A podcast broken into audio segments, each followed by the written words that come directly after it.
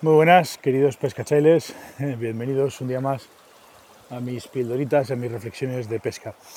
Eh, estaba dándole vueltas ahora pensando precisamente en que hay veces que, en ciertos momentos o en ciertas situaciones, muchas veces eh, no es que haya verdades absolutas en la pesca, que eh, evidentemente todos sabemos que no las hay, pero sí que hay, mm, me da por pensar, no voy a llamarlos medias verdades o verdades a medias que mucha gente eh, viste de, a su manera para, crear ciertos, ciertas teorías de alguna manera inamovibles. Estaba pensando ahora mismo precisamente en el tema de los, de los grosores de los hilos y cómo muchas veces achacamos el que una trucha rechace, entre comillas, nuestra mosca o que esté selectiva porque el hilo es muy gordo o deja de ser muy gordo.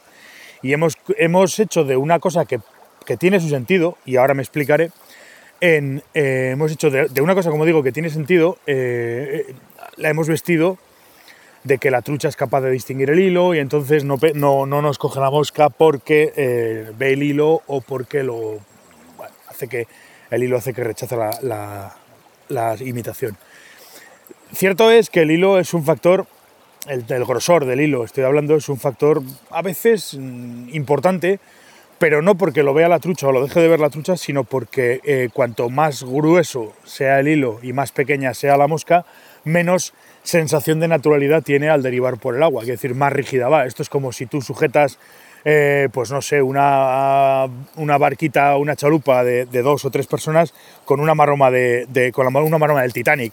Pues lógicamente la, cuerda va a sujetar la mosca, o sea, va a sujetar la barca, pero la barca prácticamente no se va a poder mover por el grosor de la, de la cuerda. Con, los, con las moscas y con los hilos pasa básicamente lo mismo. Cuanto más gordo sea el hilo y más pequeña sea la mosca, menos sensación de vida tiene y más eh, tendencia a, ir, digamos, eh, rígida. Eh, la mosca tiene que, todos sabemos que la mosca tiene que derivar lo más libre posible.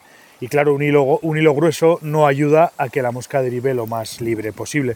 Por eso por eso en, determinados momentos y con determinadas moscas y con toda la lógica del mundo vamos a utilizar hilos más finos básicamente para que la mosca derive más, más, más libre. En no tiene mucho sentido usar un hilo de un 14 con una mosca del 22, para que me entendáis. ¿Por qué? Pues porque ese hilo del 14 va a hacer que la mosca, aparte que el nudo va a ser mucho más grueso y va a sujetar más la mosca, va a hacer que esa mosca derive, derive menos natural o menos libre de lo que debiera. Con lo cual, pues vamos a tener ahí un problema. Evidentemente ahí hay que bajar el, tamaño o el grosor del hilo.